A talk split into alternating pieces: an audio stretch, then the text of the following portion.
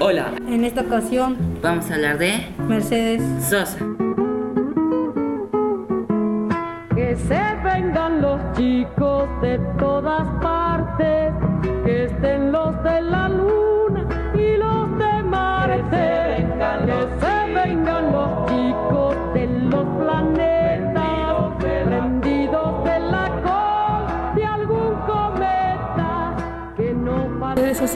Dio el sentido a su vida de ser la voz del pueblo trabajador, de quienes sufrían injusticias, consecuencias del ansia de poder y de la ignorancia. Utilizó su música como un canal de denuncia, rebeldía y defensa de los derechos humanos. Prefería catalogarse como una cantora. Se hizo que la conocieran como la negra por su pelo negro y sus marcados rasgos. Sosa logró innumerables reconocimientos y premios no solo por su arte, sino también por su compromiso con los derechos humanos, entre ellos el Grammy Latino a la mejor grabación folclórica en los años 2000, 2013, 2003 y 2006, además de ser embajadora de buena voluntad de la UNESCO para Hispanoamérica y el Caribe.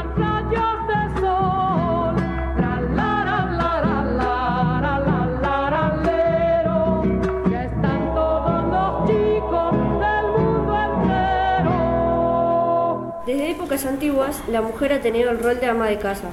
Su papel era secundario e incluso se catalogaba de brujería si aplicaba conocimientos fuera de lo establecido.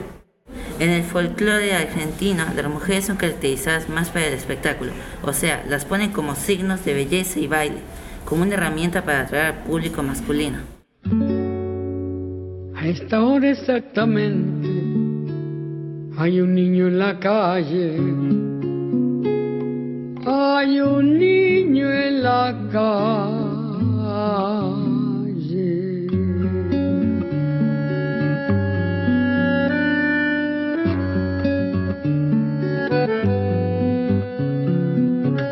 Es honra de los hombres proteger lo que crece, cuidar que no haya infancia dispersa por las calles, evitar que naufrague su corazón de barco su increíble aventura de pan y chocolate,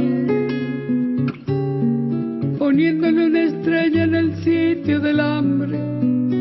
De otro modo es inútil, de otro modo es absurdo en la tierra la alegría y el canto, porque de nada vale si hay un niño en la calle todo lo tóxico de mi país. ¿Qué relación tuvo Mercedes Sosa con el feminismo y los derechos humanos? Asumió el compromiso de ayudar a los más débiles, asumiendo el rol de la voz y grito de las mujeres. Estaba en contra de la hipocresía, de la mentira y de la clandestinidad terrorífica a las que son empujadas las mujeres pobres y marginales. Mercedes Sosa, la voz de, las nuevas generaciones de artistas feministas, defensora de los derechos de las mujeres, la negra, es símbolo y guía para las jóvenes cantantes de nuestro país y no solo en el folclore. Golpeándonos el pecho con una ala cansada. No debe andar la vida recién nacida precio. Niñez arriesgada una estrecha ganancia, porque entonces las manos son inútiles fardos y el corazón apenas una mala palabra. Cuando cae la noche duermo despierto, un ojo cerrado y el otro abierto. Por si los tigres me escupen un balazo, mi vida es como un circo pero sin payaso. Voy caminando por la zanja, haciendo malabares con cinco naranjas, pidiendo plata. La ley de cupo femenino en eventos musicales establece un mínimo de 30% de mujeres. El cupo femenino se encuentra cumplido cuando se componga por 30% de artistas, solistas y la agrupación es musical compuesta por integrantes femeninas y las agrupaciones musicales nacionales mixtas, donde la presencia femenina implique un mínimo del 30% de mujeres. Siendo eliminamos la autoridad de aplicación.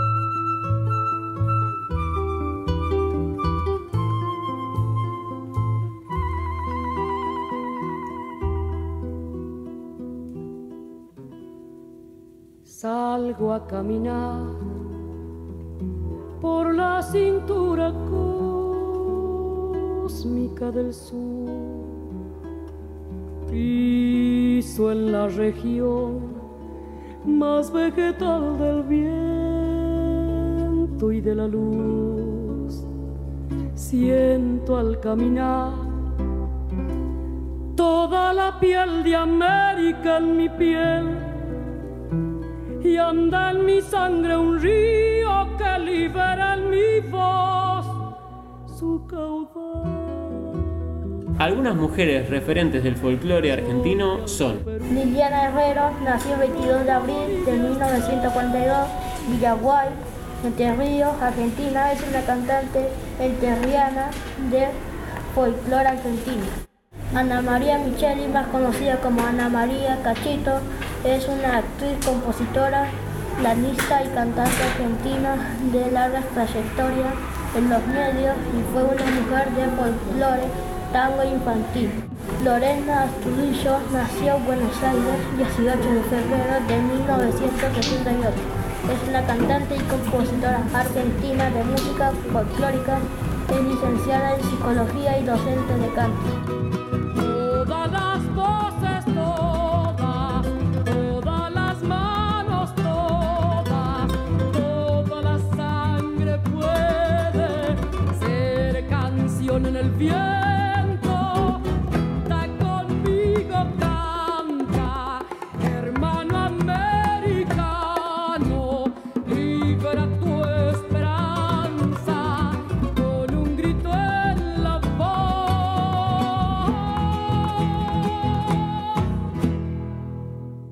Chao Mercedes Sosa, esperamos trabajar más contigo. Hasta el próximo podcast.